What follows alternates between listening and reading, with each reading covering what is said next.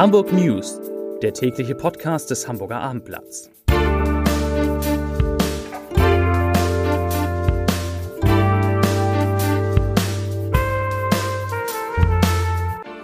Hallo und herzlich willkommen. Mein Name ist Stefan Steinlein. In unserer kleinen Nachrichtensendung geht es heute um die Frage, wie viel ein Führerschein in Hamburg kostet und wie sich die Preise entwickelt haben. Es geht um steigende Arbeitslosenzahlen trotz Arbeitskräftemangels, um den amtierenden Bundesratspräsidenten Peter Tschentscher, der auf seine im Oktober endende Amtsperiode blickt. Es geht um Dauereinsätze für Hamburgs Polizei und Feuerwehr, um Schlammschlachten in Wacken und ein Aufforstungsprojekt in Panama.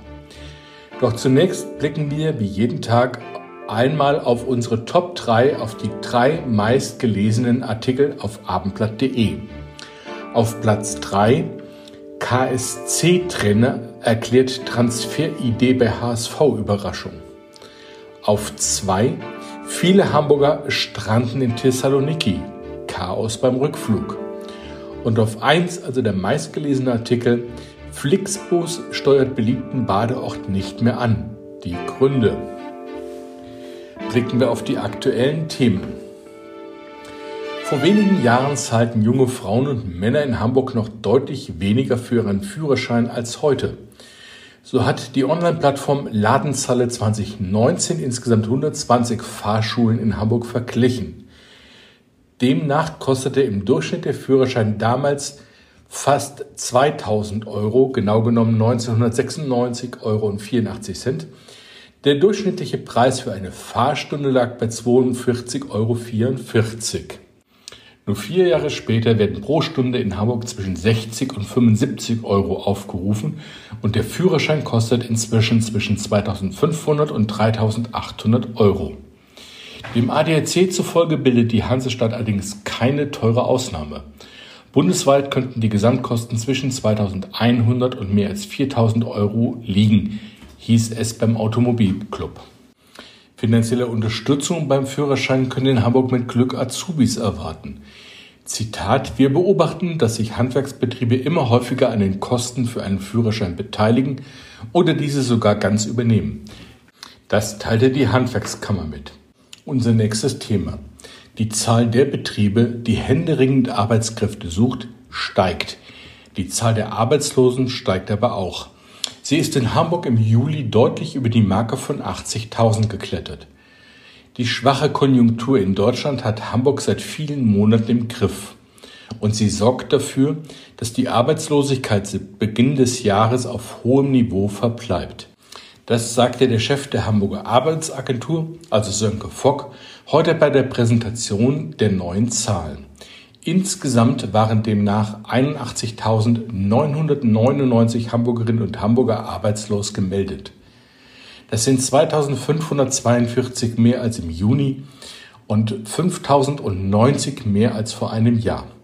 Die Arbeitslosenquote liegt bei 7,5 Prozent nach 7,3 im Vormonat und 7,1 vor einem Jahr. Unser nächstes Thema. Hamburgs Bürgermeister Peter Tschentscher hat heute eine erste positive Bilanz seiner Ende Oktober endenden Präsidentschaft im Bundesrat gezogen. Wir haben das aus meiner Sicht gut hinbekommen, sagte der SPD-Politiker. Der Vorsitz Hamburgs in der Länderkammer habe dazu geführt, dass die Stadt von ausländischen Gästen stärker wahrgenommen worden sei. Tschentscher es gab viele internationale Gäste, die nicht nur nach Berlin, sondern auch nach Hamburg gereist sind. Eine symbolische Amtsübergabe an seine Nachfolgerin, Mecklenburg-Vorpommerns Regierungschefin Manuela Schwesig, ist bei der zentralen Feier zur deutschen Einheit am 3. Oktober geplant. Die richtet Hamburg in diesem Jahr aus. Die Präsidentschaft sei beides, so Tschentscher. Eine ehrenvolle Aufgabe, die ein Bundesland alle 16 Jahre übernehme und eine Chance, das eigene Bundesland innerhalb Deutschlands und international zu präsentieren. Für ihn sei es eine hochinteressante, aber auch zeitaufwendige und manchmal anstrengende Aufgabe gewesen, sagte Tschentscher. Das nächste Thema. Sind Sie auch so genervt von diesem Wetter? Vom Dauerregen und dem Totalausfall in Sachen Sommerwetter, wie es ein Meteorologe gestern noch formulierte. Die andauernden Regenfälle haben die Hamburger Feuerwehr am Montag und in der Nacht zum Dienstag in Atem gehalten. Es kommen sekündlich neue Einsatzlagen rein. So hatte es Feuerwehrsprecher Philipp Baumann am Abend formuliert. Viele Keller und Tiefgaragen waren vollgelaufen und sie mussten leer gepumpt werden. Etwa 200 Kräfte der Berufs- und der Freiwilligen Feuerwehr waren im Einsatz. Unser nächstes Thema. Regen, Schlamm und Matsch sind sie in Wacken ja durchaus gewöhnt. Aber dieses Jahr toppt alles. Der Dauerregen hat das Gelände des Metal Festivals vollkommen aufgeweicht und weite Bereiche in eine tiefe Schlammkuhle verwandelt. Die Folge, tausende Festivalbesucher sind zumindest vorübergehend gestrandet. In den sozialen Netzwerken lassen Betroffene ihren Frust freien Lauf. Sie schreiben von einer durchwachten Nacht auf dunklen Waldwegen oder von endlosen Stunden im Stau.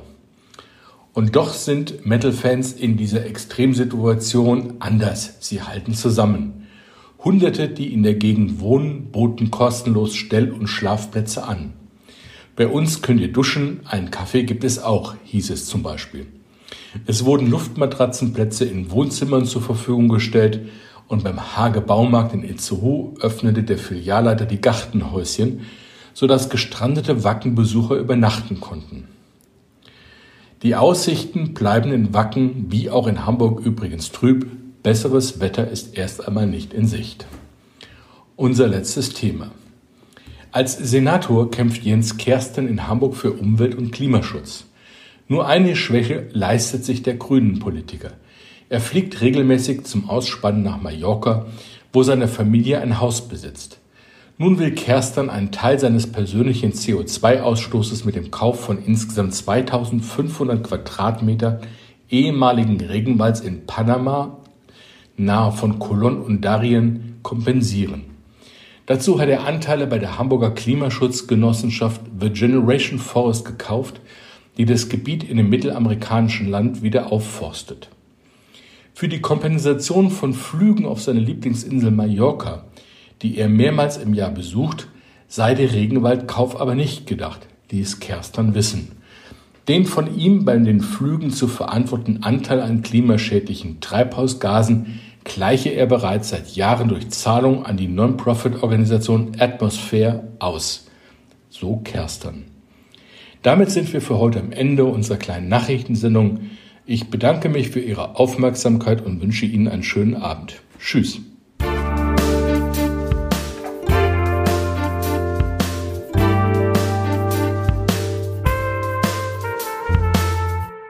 Weitere Podcasts vom Hamburger Abendblatt finden Sie auf abendblatt.de slash podcast.